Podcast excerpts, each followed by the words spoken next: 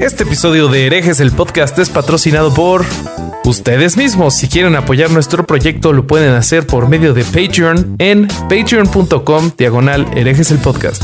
¿Qué tal mis estimados herejes? Bienvenidos a Herejes el podcast, un espacio para conocer y discutir tópicos históricos, científicos, filosóficos, de actualidad y cultura popular, desde el pensamiento crítico y la evidencia disponible, intentando siempre encontrar el humor y el punto medio. ¿Cómo están? ¿Cómo estás? Terror de los siete mares, Corsario Alejandro Durán. ¿Qué pasó, bombonazo? A toda madre. ¿Y tú? Te, extrañaba, te extrañaba. ¿Y tú, Vasco, cómo te va? Muy bien, acá muy contento con, muy entusiasmado con, con el, el episodio de hoy. Yo, para que vean, me traje un Homo erectus. No se ve lo erectus porque llega hasta acá, entonces, pero les prometo que está erectus. Eh, y, es un homo. Entonces, bueno, nada, está acá conmigo acompañándome para, para escuchar lo que explique Quiere saber más sobre él mismo, quiere descubrirse. Este, así que esperemos que permanezca Erectus. Tomó una pastilla, yo lo vi tomar una pastilla azul, así que seguramente permanecerá Erectus. Seguramente sí, aguantará todo el programa. No, pues muy bien. Si sigue Erectus después del programa, programa te vas a tener que encargar. bueno, vamos, vamos, a, hacer lo posible, vamos a ayudar al amigo. Ok, oigan, pues hoy vamos a hablar, más bien, hoy el Corsario nos va a hablar de la historia de las creencias. Cuéntanos, ¿de qué nos vas a platicar?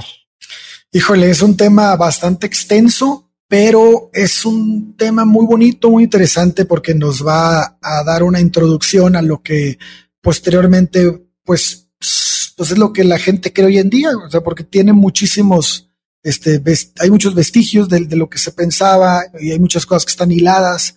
Este, es bastante interesante escuchar lo que se creía en, el hombre antiguo, este, prehistórico, y este, para poder entender lo que somos hoy en día. Me parece que también hay muchísimas cosas que están sujetas a, pues a asumirse. O sea, hay muchísimas, trataremos de no hacerlo, trataremos de poner posturas de, de diferentes autores para, para confrontar ideas y, y, y ver que este, que, que, que, nos resulta más lógico tal vez. Y bueno, finalmente debemos de entender que la historia, la prehistoria del hombre, partiendo del paleolítico al, al neolítico, pues es enorme, es enorme, este, de hecho, lo que tenemos de historia nosotros es un abrir y cerrar de ojos en comparación a, la época en la que, en la que existieron estos seres humanos, ¿no? Y, bueno, también para que se pongan a leer, cabrón, porque es un chingo y no lo vamos a poder abarcar todo aquí en una hora. y nomás les vamos a dejar como que el alfiler para que este, es que es para, para, muchos la revolución más grande de la construcción del hombre como hombre, ¿no? Ese periodo. Con lo cual, eh, sí, totalmente. Lean porque es apasionante, eh, más allá de las, de las creencias y de las ideas, saber eh, cómo nos hicimos hombres y, como especie, cómo nos hicimos especie humana, para no decir hombres, cómo nos hicimos especie humana en, en el, entre el paleolítico y el neolítico con, con, principalmente con la agricultura, ¿no? Así es. Así es, quédense con nosotros que se va a poner de bolas. Sí, yo me voy a poner en bolas. Ah, no, de bolas. Ah, perfecto. De, de, de, güey. Ah, pinchale. Cualquier pretexto para ti es bueno para pelotarte, cabrón. Sí, sí, sí. Bajo dos kilos más y ya grabo desnudo. Perfecto. Muy bien, pues vamos a darle. Pues el ser humano, como todas las especies del planeta, este es producto de un, de un largo proceso evolutivo que en su caso conocemos con el nombre de hominización. Este proceso se caracteriza por una progresiva adquisición de, de elementos que finalmente nos dejaron, nos, nos fueron sacando más bien o, o, alejando del resto de los primates, ¿no? Así que, pues, pónganse cómodos porque hoy hablaremos de la historia de las creencias. Este. Muy bien. Eh, al día de hoy sabemos que los seres humanos evolucionaron por primera vez en África Oriental, hace alrededor de 2.5 millones de años, a partir de, de, un género anterior que se llamaba Australopithecus. Y bueno, lo que siguió fue un desplazamiento hacia las tierras del norte de África, Europa y Asia. Y bueno, pues los hombres de Europa y Asia Occidental evolucionaron como Homo neandertalis, que viene siendo el hombre del Valle de Nender, el Neandertal. Y bueno, las religiones orientales de Asia albergaron al Homo erectus. Indonesia fue el hogar del Homo solonesis, eh, sole, pero solensis, y el, el hombre de, de, Solo se llama, bueno, pues también es conocido así. Y él ocupó la... Mándeme. Y justo de lo que me acuerdo que aprendí en la escuela, desde el Australopithecus en adelante se empezó a ver un aumento en, en el cráneo en donde va el cerebro, ¿no? Y eso nos indicaba que el cerebro de estos nuevos homo, eh, eh, este, erectus, homo, los homos, este, iban teniendo cerebros más grandes, ¿no? Me parece muy homofóbico que digan que los homos tienen la cabeza más grande que eh, pero no es que se las haya medido, pero sí ahí si ves en el museo las. Eso tiene que ver con, según lo que yo recuerdo, tiene que ver con empezar a, a, comer la, la, carne cocida, eh, lo cual hizo que sea menos necesaria la, la gran mandíbula que tenían y toda esa energía que ya el cuerpo no necesitaba eh, eh, imponer ahí, se empezó a utilizar en otras cosas y eso, eso generó el crecimiento de... Ah, mira, eso no sabía. Sí. Sí, también, también había leído también algo así. Este, no recuerdo quién lo dijo, pero sí, sí lo había leído tammen Este, no lo traigo ahorita, qué buen apunte. Cuauhtémoc Blanco fue, exactamente. Sí, sí, sí, exactamente. Yo pensaba que era por el uso. Él es un Australopithecus, entonces él vio cómo evolucionaban los otros. Él, estaba sentado con la, con, la camiseta del América, él estaba así viendo y todos evolucionaban y él seguía comiendo la carne cruda y de repente lo votaron gobernador de Morelos. Y ahí está. muy bien, muy bien. muy bueno.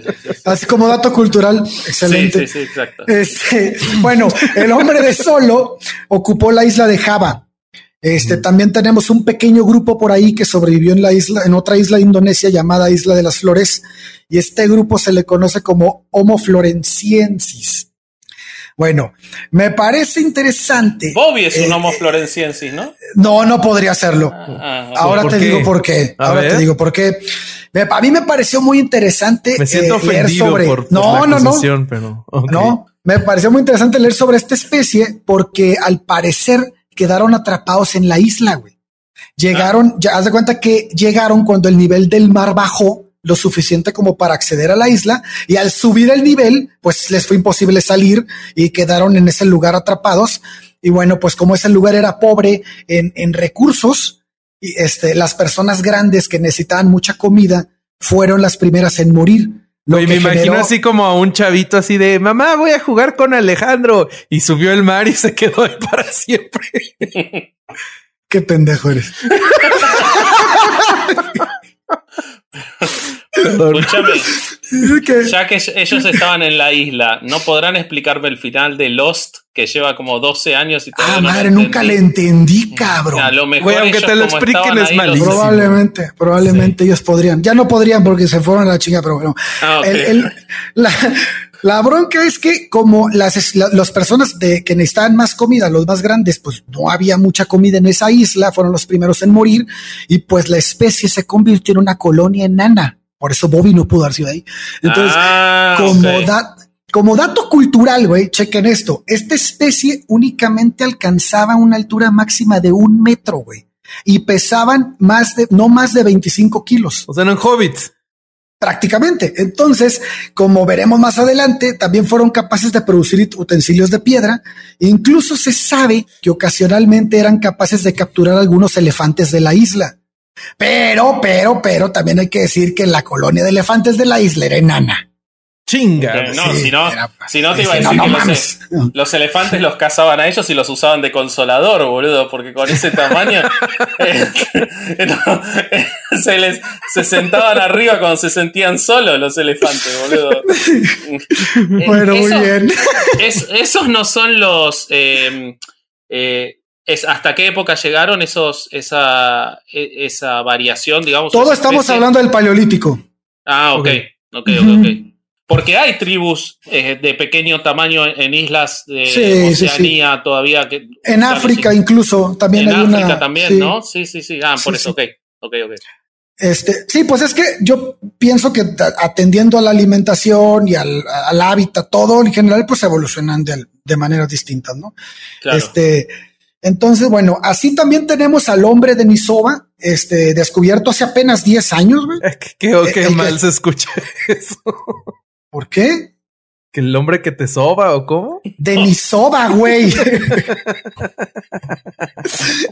bueno, este lo descubrieron en Siberia después de ser tan infantilmente interrumpido.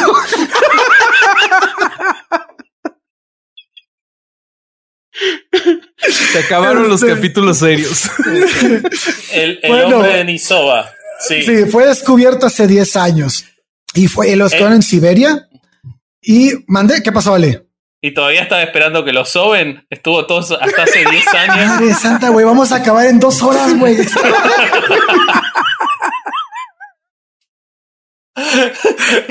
Porque claro, yo me imagino que en, en, Siberia ni soban, boludo. Están todos así. Al contrario, hace frío, güey, se soban más, güey. Pero a ellos mismos, no tienen otro que ah, los sobe. entonces, entonces, por eso. Pero, ahí no especifican que a quién sobaban, nada más que se sobaban. Pero igual por eso ya no existen, ¿no? Por, no se sobaron correctamente y. Bueno, ya idiotas, dejen de Bueno, entonces, quién sabe cuántas más especies estarán ahí esperando ser descubiertas sobándose en algún rincón oculto a lo largo y ancho de nuestro bello planeta, ¿verdad? Tenemos amigos que andan sobándose mucho y yo no quiero descubrirlos, la verdad no tengo ganas, no tengo ganas. Andan por América sobándose y no tengo ganas de descubrirlos. Bueno, entonces. Ay, cabrón. Bueno, en fin. Pues mientras todo esto ocurría, resulta que en la evolución en África Oriental, pues no se detuvo, ¿no? Obviamente. Y la cuna de la humanidad siguió formando más especies tales como el lobo. Ya no quiero decir nombres, cabrón, porque saquen cada mamá. El, el Homo rudolfensis es decir, el hombro del agua de Rodolfo. Ese evolucionó y se transformó en uno de los reinos de Papá Noel, boludo. Es espectacular. Esos tenían la nariz roja y salían, salían el 25 de diciembre a cazar y recolectar. De ahí, viene, de ahí viene, ahora entiendo por qué el capítulo es sobre religiones. Claro, el, el Homo Rodulfensis repartía regalos en Navidad y lo tomaron. Y tú no sabes, pero después de, de varias generaciones nació el Homo cucurrulis. bueno, ya. ya no voy a decir más nombres, güey, de homos. No, dale, este, seguimos. Bueno, finalmente llegó nuestra especie, ¿no? El Homo sapiens. Y bueno, pues. todas. El Homo sapiens convivió con las otras. el, Neandertal. No, pues es que hay mucho. No, ya hablamos del Neandertal, Bobby. ¿Qué pedo? Ah, sí, cierto. Estuvo en Europa. Bueno, entonces este, a mí me gusta mucho leer sobre esto porque eh, es una de las pruebas más hermosas de la teoría de la evolución, ¿no? Y, y, y que también nos explica cómo no somos producto de una descendencia directa. Es decir, el, el, Homo egaster, ya no digan una mamada, por favor, el Homo egaster no engendró al Homo erectus y este a su vez al Homo neandertal y así sucesivamente hasta llegar al Homo sapiens. No sucedió así. La evolución no es lineal, gente. No, no se vayan con la idea porque por eso es que mucha gente actualmente lo cree y así, y tal vez esa es una de las razones por las que les, les cuesta entender mucho el proceso evolutivo. De hecho, hoy salió, Hoy salió un, hoy estamos a 27 de septiembre, para el que escuche después, hoy salió un, un artículo en el que, eh, no sé si lo viste, Ale, pero lo vi en el diario El País de España, en el que contaban que encontraron la evidencia definitiva de que el Nerdental y el... Eh, se, se mezclaron. se mezclaron y que es muy probable que la mayoría de la población de Europa tenga eh, antecedentes también Neandertal, pese a que el Neandertal se extinguió hace 30.000 años nada más. Así es, así es. Salvo el gobernador de Morelos. Todo el resto se extinguió. Pero ese era Australopithecus, güey. ¿no? Ah, es verdad, es verdad. No, bueno, va evolucionando, va evolucionando. Muy bien. Bueno, entonces, este, Eh, pues la verdad es que hace unos dos millones de años, eh, hasta hace aproximadamente diez mil años, nuestro planeta era el lugar de varias especies humanas, güey. Entonces, así como hoy existen varias especies de osos, pues antes había varias especies de humanos. Entonces, este, todos, uno de son los, todos son humanos. Todos son humanos, sí, todos son homos, todos, sí. Entonces, este, ¿cómo se reproducían entonces? Si son todos homos. Yo ya estaba intentando quedarme serio, güey. bueno, sigamos. Uno de los grandes factores que cambiaron nuestra forma de, de, pues llamémosle como enfrentar el mundo, fue nuestra capacidad de crear herramientas. Y en esa parte muchos podrían aducir que no somos la única especie que, que ha utilizado herramientas y este y, y, tienen razón, ¿no? Sin embargo, en lo que a lo que me refiero y lo que distingue al ser humano es que generaba, creaba herramientas para crear más herramientas. O sea, esto no lo vemos en ninguna otra especie y esta capacidad nos deja ver este, algo mucho más complejo, ¿no? Ahora, si agregamos que esos utensilios eran guardados y, utilizados en un momento posterior, todavía nos, nos dice mucho más. Es decir, que el empleo de estos no estaba limitado a un momento específico. Entonces la cosa pues se pone muchísimo más interesante. Entonces, un punto que es bueno destacar es que estas herramientas cumplían una función que no estaba prefigurada en la estructura del cuerpo humano como la de cortar, por ejemplo. Si bien tenemos la capacidad de desgarrar con los dientes o ahorrar con las uñas, pues eh, cortar con el filo de algo, pues es algo muy distinto, no es como un, como un, un accesorio aparte. Esto no pasaba en otras, en otras especies, únicamente en la nuestra. Entonces, este, luego viene un factor que el del que estábamos hablando en la, en la, este, en el, en el pre-show, ¿no? La, cuando aparece el fuego. Y no es nada más la aparición del fuego, o sea, es, el, es la domesticación de esto. Claro. Y, y, esto no, quiero, quiero que lo entienda bien quien nos escucha, no es el, ah, puedo utilizar el fuego, no, no, no, es transportarlo. Es, es poderlo mantenerlo, poder, ¿no? poder mantenerlo, conservarlo y transportarlo. exactamente. ¿Crearlo también o eso no todavía no? Sí, es producirlo, conservarlo y transportarlo. Sí, esa ya es la domesticación del fuego. Y esto lo, lo fueron haciendo eh, todas estas distintas especies, en, hay, digamos, sabes, quizás no, no, no, porque vamos a hablar de religiones o de creencias, pero eh, bueno, probablemente muchas tengan que ver con el fuego, no sé si me estoy adelantando, pero en diversos lugares del mundo, en el mismo, más o menos en la misma época, iban logrando cosas parecidas, digamos, las herramientas, el eh, dominio del fuego. Se van dando en distintas, no, no, no, no pasa nada. en distintas partes del mundo se van dando en diferentes momentos. Es pasa muy, algo muy parecido con lo de la edad de hierro. ¿Te acuerdas que pues la edad de hierro se da en Europa, pero en, América no se da porque ya llegan los españoles con el hierro, entonces ya no se dio eso. Bueno, pero la este, agricultura sí se dio en, la agricultura sí se dio. En, China y en Europa, eh, perdón, y en Sí, sí, sí. Hay, en, este, en África, sí. Claro. Hay distintas, hay distintas cosas y, y, y, si vamos a ver que hay, que hay lugares en donde las cosas aparecen primero, otras por las necesidades, otros porque había demasiada comida, no se necesitó. Entonces ahí varía mucho, ¿no? De hecho, la aparición del fuego todavía no se ponen de acuerdo y ni creo que se pongan. Es imposible prácticamente saber cuándo se dio, ¿no? Esa domesticación.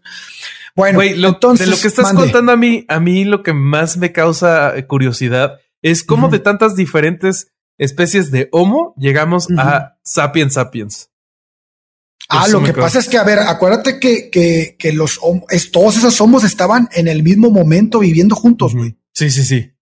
O sea, lo que pasa es que pasa lo mismo que con cualquier tipo de evolución. Si, si, las, si las personas caminaban y se movían hacia el sur de Asia o hacia el, norte de Europa, pues iban a tener capacidades distintas porque tenían que enfrentarse a climas distintos, tener comida distinta. Era, era, eh, su, su, su cuerpo se adaptaba al lugar, ¿no? Como el homo de Neandertal, que era un monstruo enorme, que eran altísimos. De hecho, tenían el cerebro más grande que el Homo sapiens. Ah, entonces yo soy Neandertal por gigante.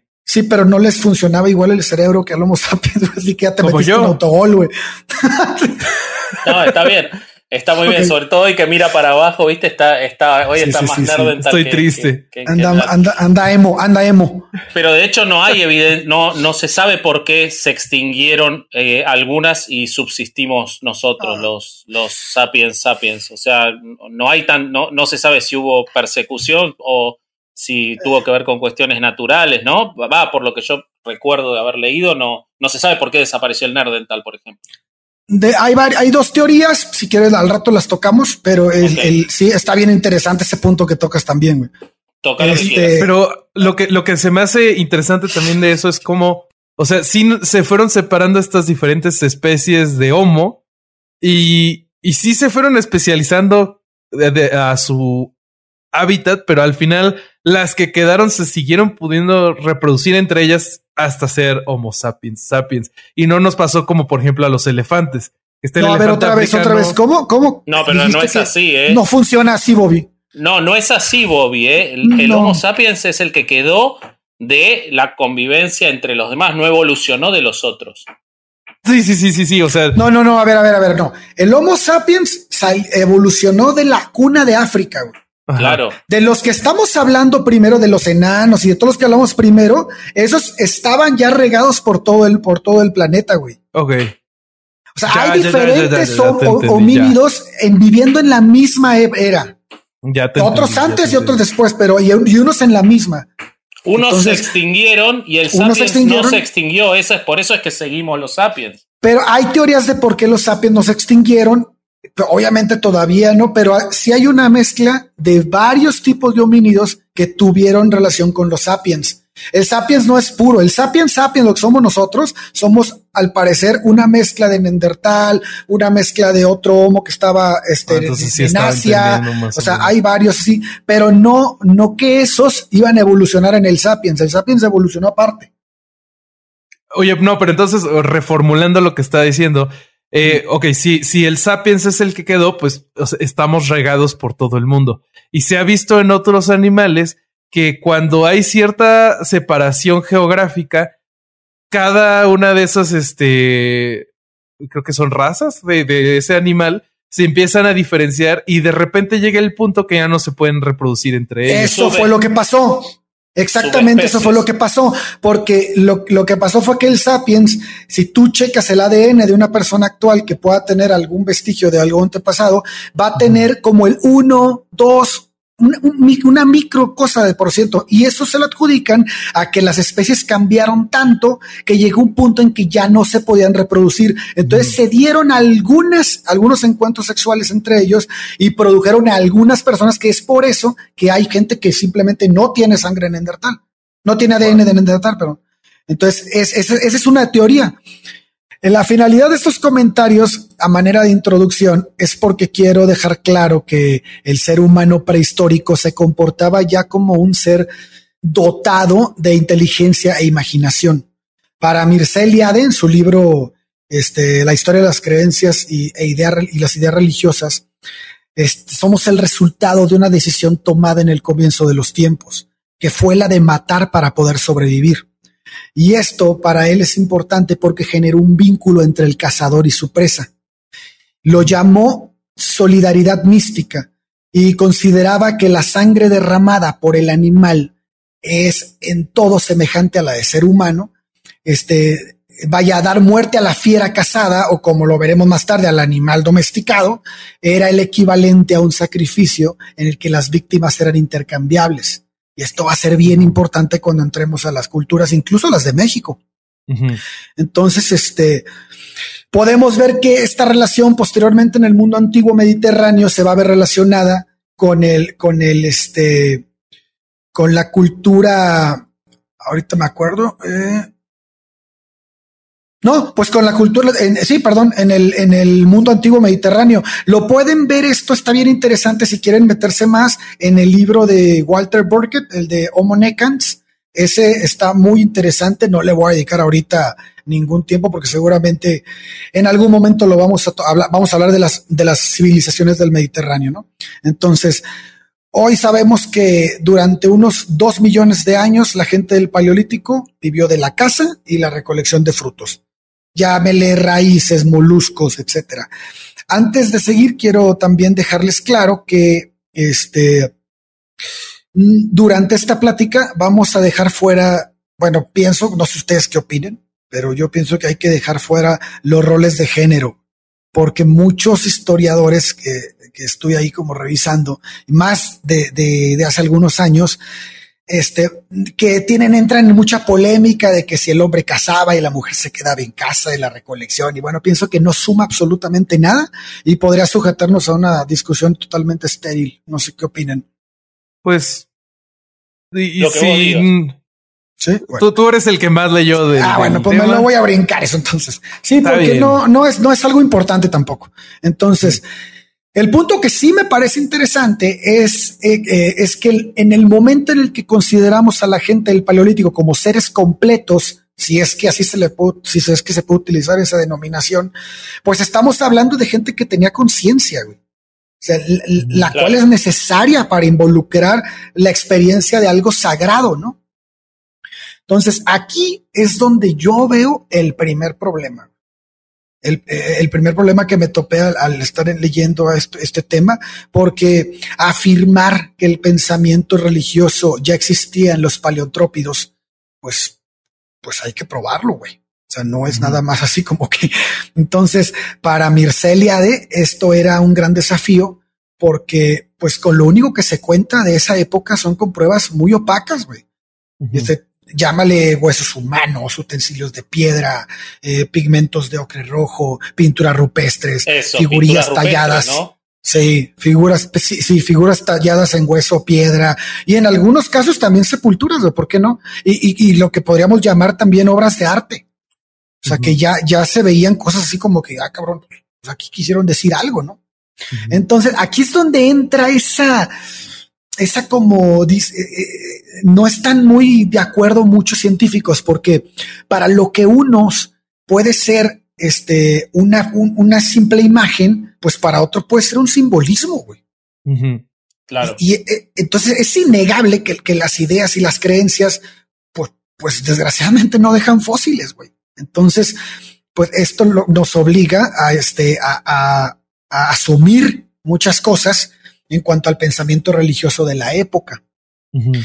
Entonces, este...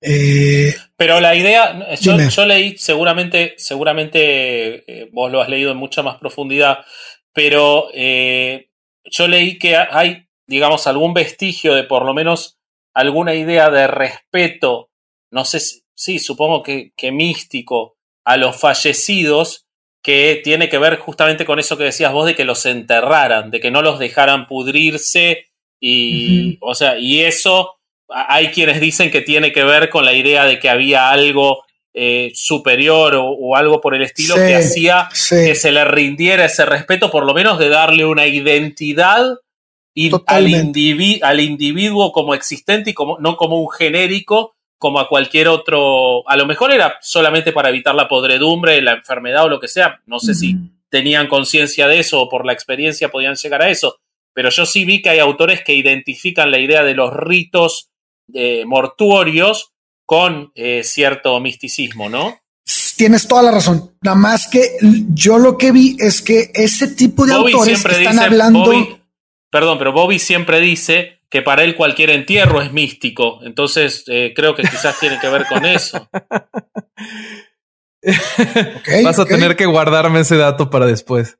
Está perfecto. a su madre. Eres un chilangazo. bueno, bueno, ya. Este, tienes toda la razón, Ale. Hay varios autores que lo manejan así, solo que hasta donde yo sé, este tipo de cosas donde ya se ven bien bien, bien este, representadas es después del Mesolítico, casi llegando al Neolítico. Ahí es cuando ah, ya, ya estamos viendo eso más cabrón, pero sí, vamos ahorita a hablar de eso, está bien interesante. Este, entonces, eh, como les decía, bueno, las ideas y las creencias religiosas no dejan rastro. Y si lo dejan, lo dejan muy sujeto a, asumir cosas, güey. Como lo, por, como lo, exacto, a interpretación. Entonces, este, pues por ejemplo, lo que para algunos significan, este, no sé, sepulturas así simbólicas, para otros puede ser un acomodo natural de huesos. Ah, ok. Entonces, entonces, este, eh, otro ejemplo es el de las pinturas rupestres que les decía. Y bueno, pero existe un dato que me gustó muchísimo, porque al parecer nos da un poco de luz para considerar que este pensamiento simbólico estaba presente en el Pleistoceno medio, que es en el Paleolítico. Entonces, ese es el descubrimiento de las Venus paleolíticas, que son, que son unas estatuillas de diversos materiales que ya pueden, puede ser marfil, piedra o y creo que hueso, güey. Y bueno, estas fueron encontradas, han sido encontradas a niveles de habitación. Entonces eso los lleva a pensar que pues tenían un lugar dentro del hogar, güey. entonces, al, entonces, al parecer están relacionadas con una un tipo de religiosidad doméstica.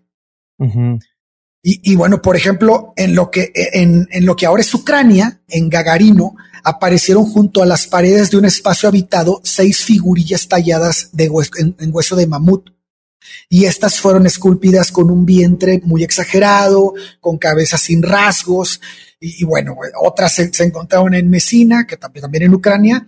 Y las piezas halladas representan una gran estilización. Luego, si pueden, a ver si Bobby puede poner la, la, imagen, mande. La ponemos. No podrá ser pornografía paleolítica. Justo yo vi eso. En lugar de. ¿Vos lo viste en serio? No, en serio, sí. En un documental que vi, eh, no, no recuerdo si era sobre las Venus en específico, pero habían de las hipótesis que compiten es de que estas mujeres talladas, eh, una de ellas era de que eran hechas de hombres para hombres a manera de, de pornografía o de mujeres para mujeres eh, de manera que se le pudiera enseñar a las mujeres más jóvenes eh, sobre sus cuerpos y sobre la maternidad, porque de educación sexual, órale. Ajá. Eh, y, de sobre maternidad y porque algunas de esas figuras tienen Estaban más avanzados este que en algunas provincias del norte argentino. Eso, es, muy moderno, güey. Tenían, educación sexual, boludo, muy bien. Madres, eso no lo sabía, güey. Qué interesante. No, yo tampoco. Yo lo dije como un chiste, Nuevo no, no sabía. Sabes que yo, yo me protegí, güey, porque te hice cara de serio como que me iba a reír, pero cuando Bobby dijo que sí, dije, ah. Claro, yo también. como Polo ¿no? Me, di cuenta de que. Oh. Me di cuenta de que él dijo en serio que lo había visto. Bueno, qué bueno, qué bueno. Sí, es que interesante. Para que vean, perros, de repente se investigo. ¿En qué documental lo viste, perro? ahorita, te digo, güey, pero sí lo, lo vi en un documental ya no te vamos a molestar con eso por tu visión. Ah, bueno, y, y, este, pero se supone que podrían ser religiosas entonces.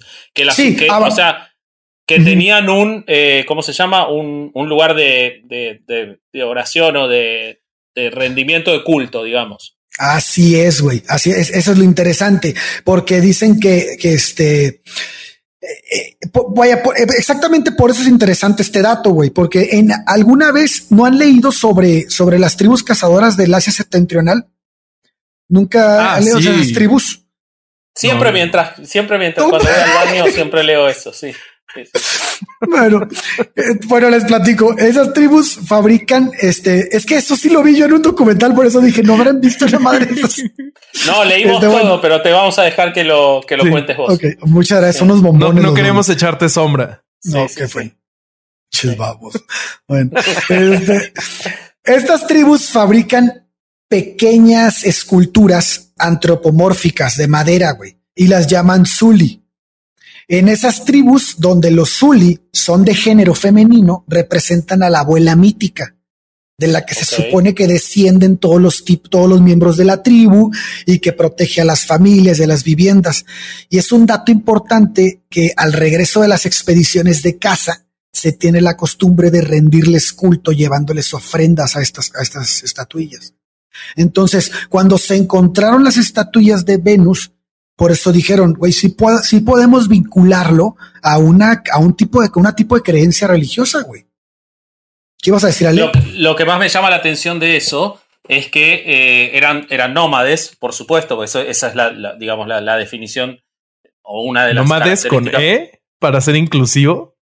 Bueno, nómadas, les gusta más nómadas. No yo siempre escuché nómades, pero nómadas, como quieran. Eh, nómados. Este, y, y, y sin embargo generaban eh, estas cosas que eran para llevarse. Y la verdad que no creo que debieran, que debieran querer cargar con mucho en su, en su traslado, pero me imagino que si hacían herramientas, si hacían cosas. Pero era importante, güey. Bueno, ahí voy. Entonces tenían una cierta importancia, porque si lo hacían en materiales permanentes, digo, estoy. Eh, estoy pensando en voz alta, que si hacían algo en un material para conservarse era porque probablemente no lo dejaban, no lo dejaban cuando cambiaban de lugar, ¿no? Claro, es más, incluso podemos relacionarlo un poco, igual ya me estoy brincando mucho, pero podemos relacionarlo con Roma, güey. Acuérdate que en Roma hacían las figurillas de sus antepasados y los guardaban, güey, y le rezaban a, a ellos. no, no se acuerdan de la película de Gladiador que pone las estatuillas de la esposa y el hijo. Sí, sí, sí, y eso, eso pasaba en Roma, güey. Entonces, eso, eso puede ser un vestigio de todas estas creencias que traían, venían arrastrándose desde, desde mucho tiempo antes. Entonces, como que el culto de, de, los humanos hacia estas figuras em, espirituales como que empezó por sí mismos, ¿no? O sea, si, se, si, si tenía como algún tipo de adoración, era como a otras figuras humanas, parece ser. Ahorita vamos a entrar a eso, también está interesante, güey. Este, bueno, conforme pasó el tiempo, los descubrimientos de la, eh, de la paleontología nos obligan a retroceder cada vez más en los comienzos del ser humano, ¿no? Entonces, al parecer, el hombre y su actividad, este, ¿cómo le podemos llamar? Psicomental. Espero que no me pate el trasero algún psicólogo por ahí, pero bueno, no sé si sea la palabra no correcta. piedad. Pero, bueno, eh, su actividad psicomental son, son más antiguos y complejos de lo que se pensaba hace algunos incluso decenios. Güey. Entonces, no lo sé. Eh, eh, aducir cualquier cosa de esta etapa de la humanidad, a mí en lo personal me resulta muy aventurado. Entonces, aunque eso, obviamente, pues no, no le quita lo absolutamente increíble, interesante y fascinante que es leer sobre estos, esta etapa del hombre. Y pues no pienso que, que debamos quedarnos mucho tiempo más en el paleolítico. ¿Qué les parece si nos brincamos al mesolítico y neolítico para ya agarrar más? De lo que yo estuve investigando, no estoy muy seguro porque el documental mezclaba varios periodos de tiempo, entonces no sé qué tan confiable es. De repente hablaban de, de lo que tú ya mencionaste, como lo de las Venus, y de repente se saltan a Mesoamérica, que ya fue bastante tiempo después. Entonces no sé qué tan confiable sea. Pero lo que dicen aquí es que de las primeras creencias que empezaban a tener los humanos era la creencia de que todo tenía un espíritu. Entonces, como ellos ya decían, eh, ya tenían como estos ritos funerarios, eh, empezaron a pensar que, que los animales, que las plantas, que la lluvia, que el sol, que todo tenía un espíritu. No sé si esto ya fue o si vamos para allá. Bueno, yo con lo que leí pienso que ya fue, güey. Te voy a decir por qué. Porque cuando viene el inicio de la agricultura, el hombre empieza a mezclar, empiezan a aparecer los semidioses, güey. ¿Por qué? Porque entonces, ahorita vamos a hablar de eso también, porque empiezan a, relacionar a la mujer con la tierra, por la fecundidad y la fertilidad. Y entonces aquí empiezan los sacrificios, güey. Porque tienen, ellos, acuérdate que traen del paleolítico una mentalidad de cazador. Entonces ellos tienen una estrecha relación con la muerte. Y entonces al matar al animal, están, ellos hacen ritos de, pedir permiso, güey, de, este, generalmente el dios o, la deidad o lo que le, como le quieras llamar de la, de la casa era externa al grupo. Y en la agricultura es interna, güey. Cuando Mirceliade publicó su libro de Historia de las Creencias y las Historias Religiosas, parte 1, la ciencia pensaba que el final de la época glaciar se había ocurrido ocho mil años antes de la era común. al día de hoy sabemos, bueno, con base en las pruebas este, que tenemos disponibles, pensamos que esto ocurrió hace alrededor de 20 mil años. Entonces, este, independientemente de, este dato, lo interesante es que el Mesolítico constituye un periodo capital, eh, porque es la época de la domesticación de los animales y los comienzos de la agricultura. ¿Y es posterior al final de la, de la era de la última glaciación? El mesolítico, ¿qué vínculo tiene con la glaciación? Lo que, lo que pasa es que se, se piensa que al momento de que ocurrió, que fue ocurriendo la, la, este, el calentamiento de la Tierra, empezó la, el, el hombre a ir abarcando más y más lugares. Entonces, por eso se ve el proceso del hombre en el mundo hacia el norte, se va viendo este, paulatinamente y obviamente hay lugares donde, donde hay muchísimo más progreso, ¿no?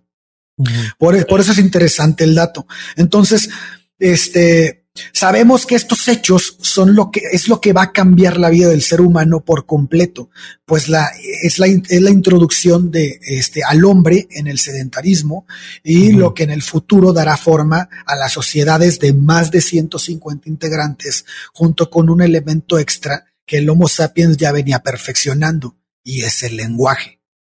Y aquí nos vamos a brincar a Yuval porque él habla de esto muy, pienso que lo plantea de manera muy interesante.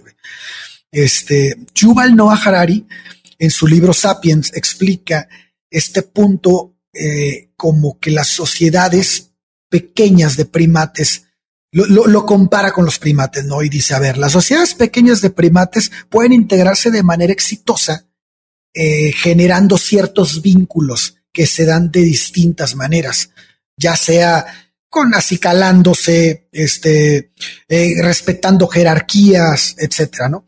Vaya, deben conocerse íntimamente entre sí para generar un tipo de confianza, supongo, entre ellos, ¿no? Eh, por ejemplo, si ponemos a dos chimpancés eh, que jamás se han visto, pues no van a confiar el uno en el otro. Y bueno, pues lo, lo podemos ver cuando observamos un grupo de chimpancés que puede constar entre 20 o 50 individuos, bueno, individuos integrantes, este, y, pero este jamás va a superar ese número, porque si lo supera, empieza a desestabilizarse la sociedad que tienen. Y esto eh, lo que finalmente va a llevar a la ruptura del grupo y va a formar otra, otra tropilla, se cuenta, ¿no? eh, pero en el hombre esta situación se supera debido a un elemento clave que ya venía cocinándose desde el paleolítico, que es el lenguaje. Esta capacidad de transmitir información acerca de las cosas eh, que, no existen en absoluto, los, eh, es la que llevó a los sapiens a ser capaces de hablar acerca de tipos este, de entidades este, completamente este, inexistentes que no se pueden ser tocadas, ni oídas, ni olidas. Y ¿Será por pues eso, ¿Será por eso que los barra bravas de fútbol entre ellos siempre se pelean? Porque como no saben hablar, eh, no han desarrollado esa capacidad. cuando se cruzan, cuando se cruzan, tienen que tirarse con piedras, con sus propias heces, como si fueran chimpancés, porque no han desarrollado eso. Güey, es, esto que dices parece broma, güey, pero es, es neta, güey. O sea, el lenguaje, cuando la gente no utiliza el lenguaje, el pensamiento crítico se termina agarrando a putazos. Mm, sí. Entonces, parafraseando un poco a Yuval, las, las leyendas, mitos, dioses, religiones aparecen por primera vez con la revolución cognitiva. Y es, es esa capacidad que nos lleva a emitir un ruido que, nos lleva, perdón, de emitir un ruido que avise la presencia de un león a decir el león es el espíritu guardián de nuestra tribu. O sea, y, esto, cabrón, lo cambia absolutamente todo, güey. O sea que pasa lo mismo que pasa con Internet. Digamos, desarrollamos algo increíble como es la capacidad del lenguaje única en todas las especies que existen en la Tierra, los únicos que la tenemos, y fue para hacer la estupidez de crear dioses. Igual que Internet, boludo.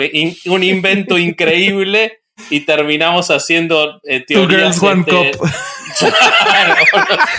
exactamente. Yo iba a decir conspiranoicos, pero bueno, ahí vemos las cosas que mira Bobby. Una evidencia de lo que yo estoy diciendo, ¿no? Este, yo, yo iba a decir la conspiranoia y todas las cosas sin evidencia. Bobby fue al peor porno que uno podía buscar.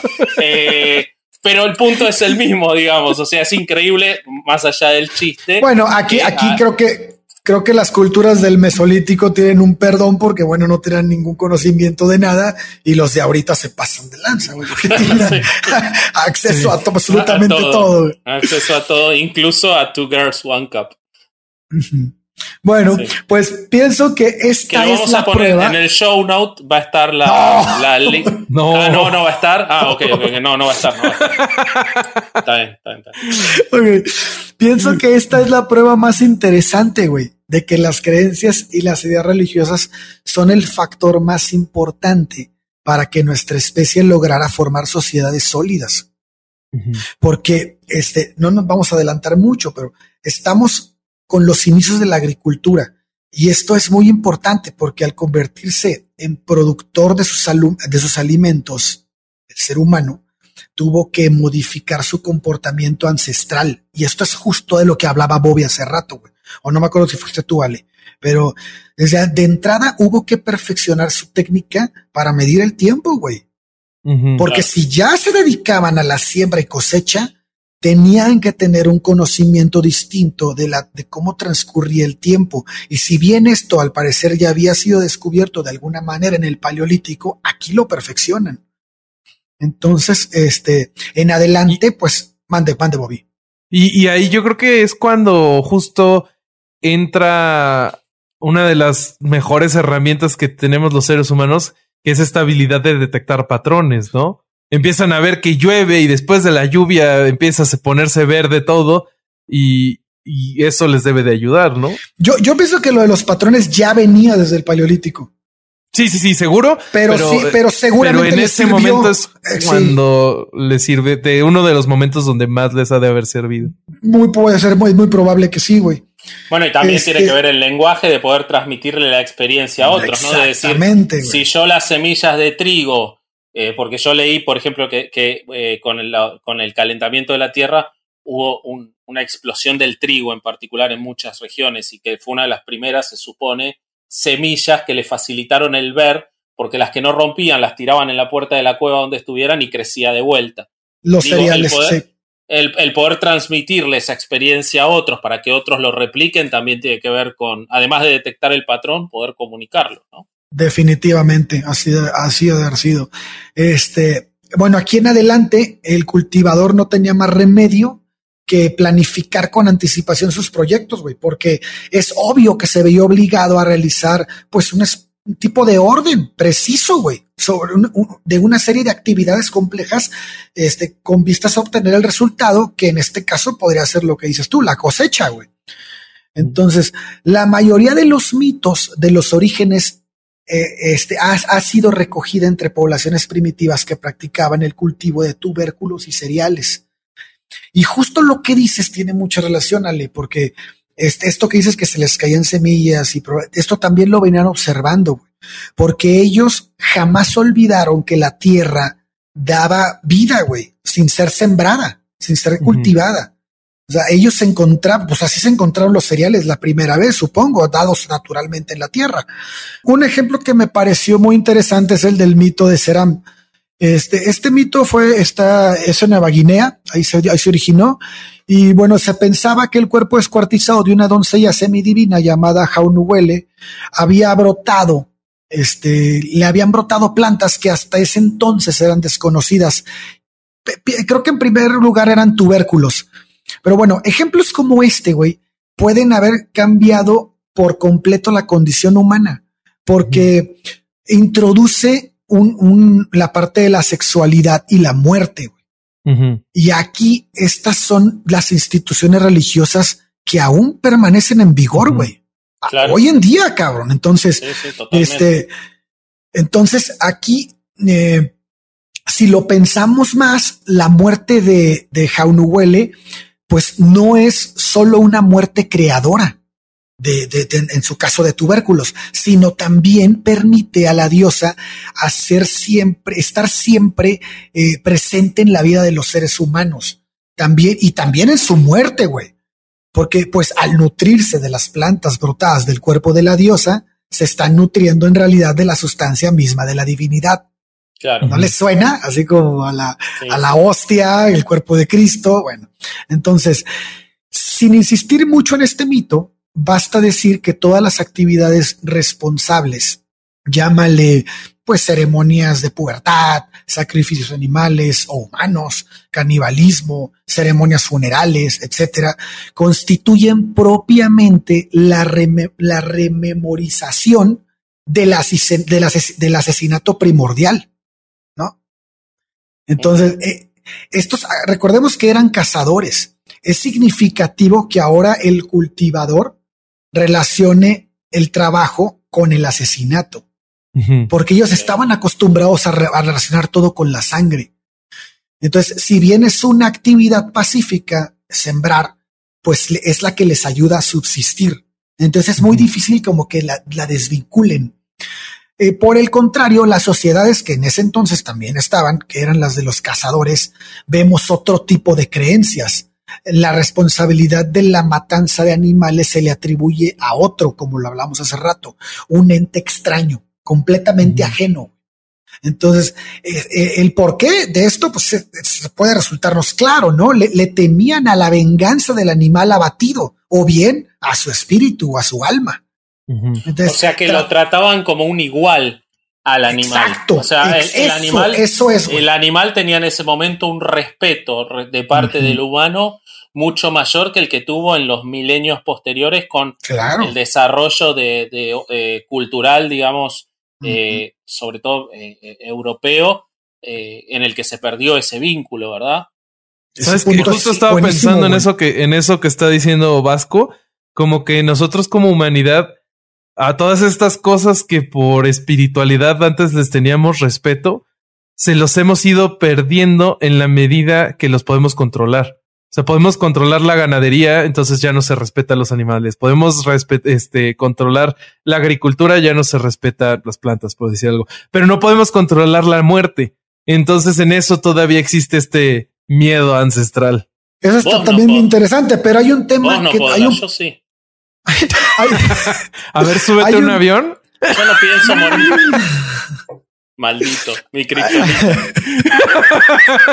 hay, hay un punto todavía que me parece bastante interesante de lo que dice Ale, y es que conforme fuimos, eh, conforme nuestra idea religiosa ha cambiado, nos hemos dado más valor a nosotros y le hemos quitado el valor a los animales. Y es lo que dices también, Bobby, porque mucha gente, fíjate, fíjate la, la, la, incongruencia, porque se piensa que el ateo se está sintiendo Dios. Y no, güey, más bien el creyente se está dando mucho valor a sí mismo, porque entonces dices, el, el, el, mundo fue creado para el hombre, las especies animales y todo el mundo es hecho para nosotros y para consumirlo y para destruirlo, cabrón. Entonces, el cuidado al mundo se ve menos, este, hay menos cuidado al mundo cuando eres más creyente porque finalmente te vas a ir a un lugar mejor. Sí, no importa. Aquí, aquí, Pero eso también tiene, que ver, tiene que ver con los monoteísmos, me parece, ¿no? Claro. si vos, vos mirás eh, religiones anteriores a las religiones judio-cristianas, había dioses con formas animales.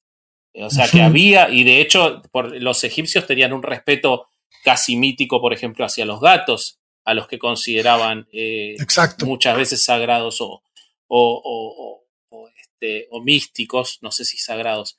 Eh, creo que tiene que ver con cómo se conformó el monoteísmo, en el cual al haber un una sola deidad que es superior a todo y que nos hizo a nosotros a su imagen y semejanza y no a los demás, eso nos hizo ser, creer o tener esa idea de la superioridad, ¿no? O explicarla. Quizás se necesitaba ya eh, eh, justificarla, ¿no? Exacto, exacto. Estoy, totalmente de acuerdo, güey. Este, sí, definitivamente, güey. Pero fíjate cómo esto lo estamos viendo en, esto que les estaba platicando de las, de las sociedades cazadoras que, que, le temían al alma del, del, animal abatido, este, que los fuera, que lo, tenían que justificarse y tenían que justificarse o en que en el extraño, ¿no? En la deidad extraña, o también eh, en el señor de los animales, hace cuenta, molde así, ¿no? Que era como es, esa, esa especie de deidad. Entonces, pero en cuanto a los paleocultivadores, el mito del asesinato primordial justificaba con seguridad los ritos cruentos como el sacrificio humano y el canibalismo, güey. A pesar de, de, que de todo esto, e, este, a pesar de todo esto, eh, precisar el, un contexto religioso en estos tiempos todavía es muy difícil. A pesar de que sabemos que se nos... Dime. Te hago una pregunta. Ellos hacían ese, ese sacrificio eh, para mejorar las cosechas. O sea, ellos consideraban que había un vínculo entre la muerte y... Eso es lo que te digo que no lo pueden relacionar todavía bien, ah, bien, bien. O sea, no puedes decir esto fue así, cabrón. es lo más lógico, güey. Es lo más lógico porque al haber dejado la casa, quien, quien llegó fue la agricultura y es obvio que tenían que llevar sus creencias hacia ese lugar. ¿Cómo? Deformándolas para que agarrar, tuvieran más sentido, güey. Porque ya no tenían sentido porque ya no eran lo que eran antes. Claro. Entonces, eso es muy interesante, güey. Entonces, este, bueno, entonces a partir de este momento los agricultores comenzaron a entender esa dinámica de una manera distinta y lo que antes había marcado la sacralidad la sacralidad, perdón, eh, de la, entre la sangre y los huesos, que era el cazador, ¿no? Eh, ahora era el esperma y la sangre, güey. y, y, esto tomaría el lugar completamente.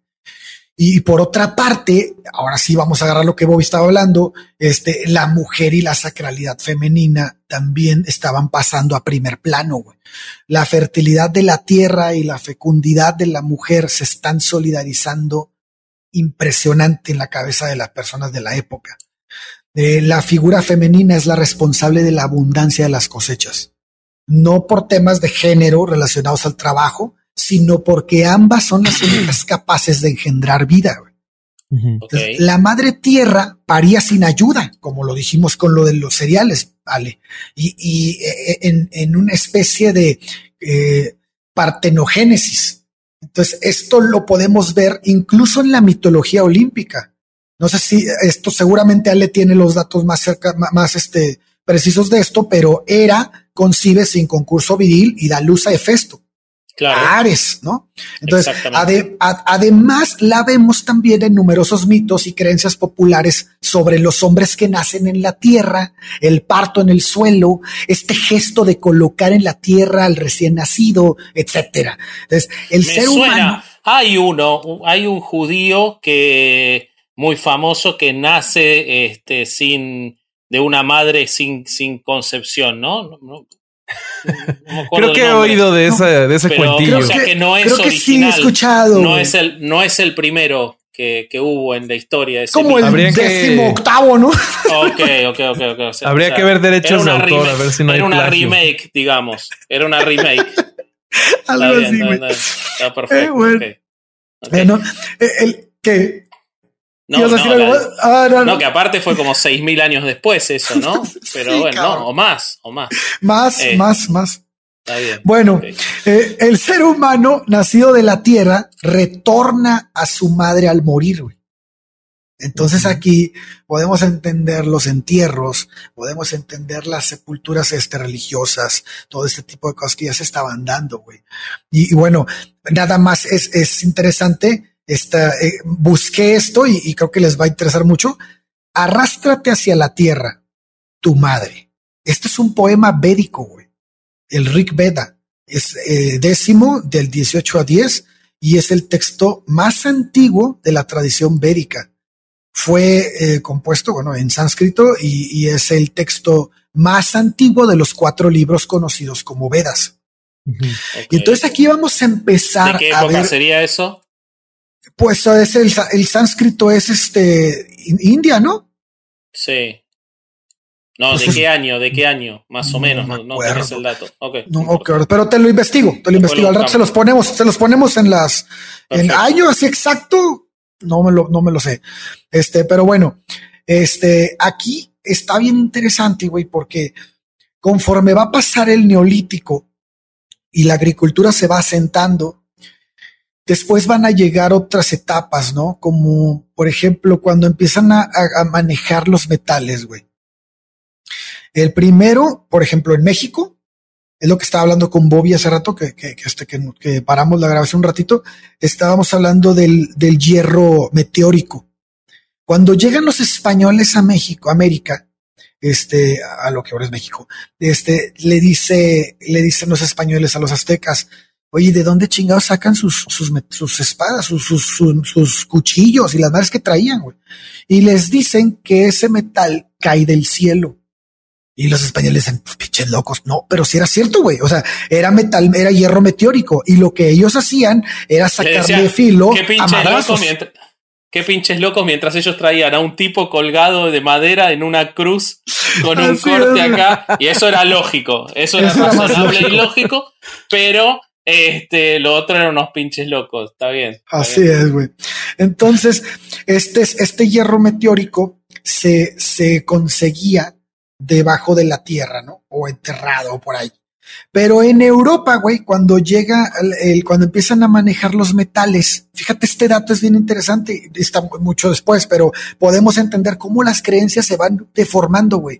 Por ejemplo, ellos decían, el, el, el metal para hacer las aleaciones tenían que meterse a las cuevas y sacarlos de allá abajo y luego este, ellos pensaban que si el metal se quedaba ahí en, el, en la tierra, finalmente la tierra iba a dar espadas, güey, o a dar este, cuchillos. Pero si la tierra, como la madre tierra daba las plantas. Entonces, ellos decían que se metían y adelantaban el proceso. ¿Y a quién le tocaba forjar estas cosas, güey? Al herrero.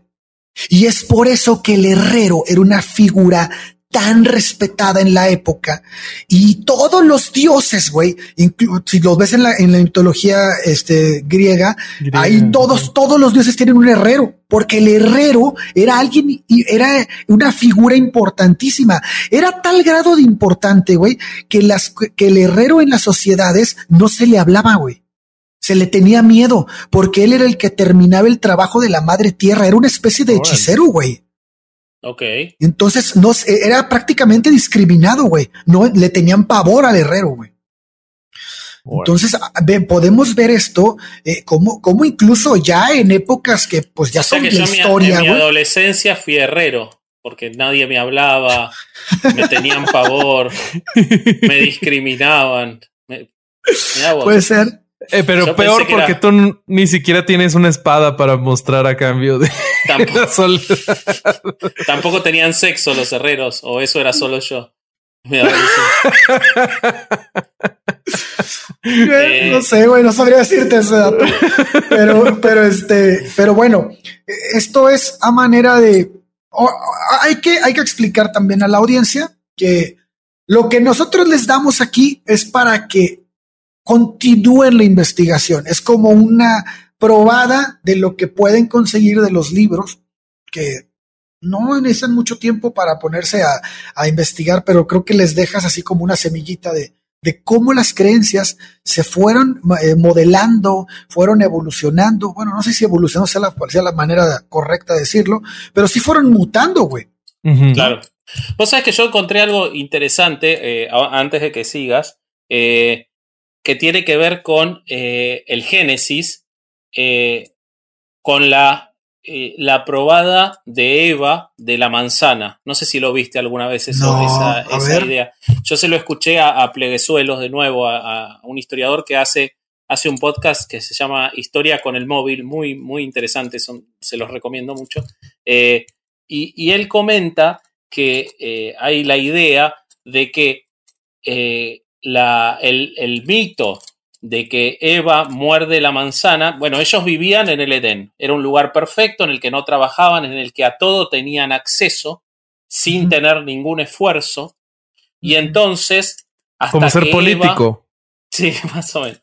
Hasta que Eva prueba la manzana eh, y se la da a, a comer a Adán también, la comparte y entonces Dios se enoja. ¿Y cuál es el castigo? El castigo es que a partir de ahí tendrás creo que es el libro 3, eh, tendrás que ganarte el pan con el sudor de tu frente, trabajando. Y que entonces lo que se cree, si bien fue muchísimos años después, es que eso es un vestigio de los relatos y de las tradiciones orales más antiguas, porque después de todo la Biblia es una recolección, de el paso o de la idea de cómo la agricultura fue el paso de que el hombre tenía todo a un fácil acceso a que a partir de que empezó a tener determinadas, determinados hábitos que los transmitió entre ellos eh, relacionados con la agricultura, pasó a tener que ganarse eso mismo que ya tenía antes con su trabajo, con el sudor de su frente y con el trabajo permanente. Que entonces toda esa cosa, toda ese, esa tradición de la salida del Edén está vinculada con el paso eh, en lo místico de la, de, la, de la época de la caza y la recolección a la época de la agricultura, y que ahí, de cierta forma, es como pasamos a ser las sociedades y la existencia de las sociedades, ¿no? Nada, ah, sí, es súper interesante, güey. Y, y, esa madre también podemos este, relacionar todo lo que estamos diciendo ahorita con la entrada, cuando, cuando entremos a la historia, ¿no? Que parte de, que es de Sumeria y, y este y, viene ya con datos del, de, después con la epopeya de Gilgamesh vamos a empezar a ver datos en donde muchos de los mitos dados y, o las creencias dadas en el paleolítico, mesolítico y neolítico van a tener una relación directa con esto. Totalmente. Entonces aquí es donde vamos a empezar a conectar. Y, y, y creo que esta es otra prueba, güey, una, una, no, no, sé si una prueba, pero, pero es algo que, por, que nos deja ver cómo las creencias religiosas de ahorita, pues son una mera este, adaptación a nuestro Un eco, ¿no? Sí, güey. O sea, es, son las voces de nuestros antepasados, güey, que todavía las tenemos, porque todavía somos ignorantes en muchas cosas y queremos suplir esa ignorancia con un dogmatismo. Totalmente, totalmente. ¿No? Y por eso Richard Dawkins habla de que abandonar las creencias, abandonar ese pensamiento, es en parte un proceso evolutivo, güey. que, que, sufrió muchas críticas por eso, pero, pero porque se puede, se puede entender que quien piensa distinto está más evolucionado que el otro. Es un proceso, ¿no?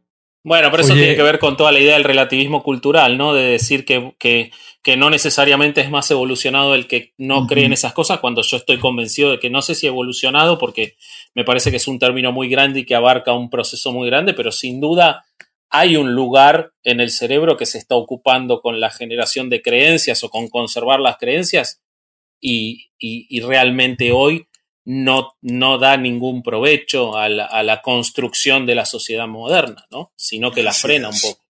A mí me gusta mucho cómo lo pone Hitchens.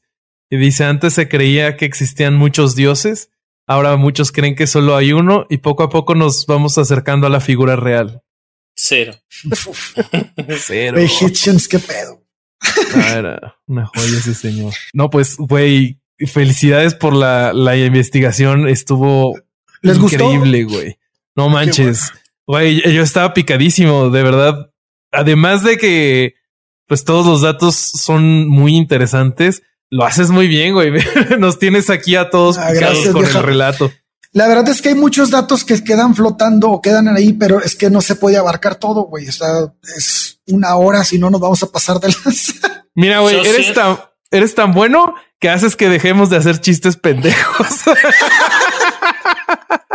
Yo solo quiero decir que fue buenísimo y que seguramente en los próximos episodios que hagamos de esta serie contamos que tenemos la idea de seguir con esta serie de, de, los, de las creencias y vamos a ver las que ya son más cercanas a nosotros y más conocidas, como tienen que ver con, los griegos, los egipcios, etc. Eh, así que nada, estuvo buenísimo y es, es excelente como introducción. Yo siento, después de todo, que me voy mucho más homo de lo que llegué. Quiero, quiero cerrar con eso. Desde que llegaste a este podcast ya se veía eso. Hoy me voy mucho más homo, así que muchas gracias por eso. Muy bien. Pues este fue otro domingo de no ir a misa y escuchar herejes el podcast. Adiós. Adiós. Ya vemos.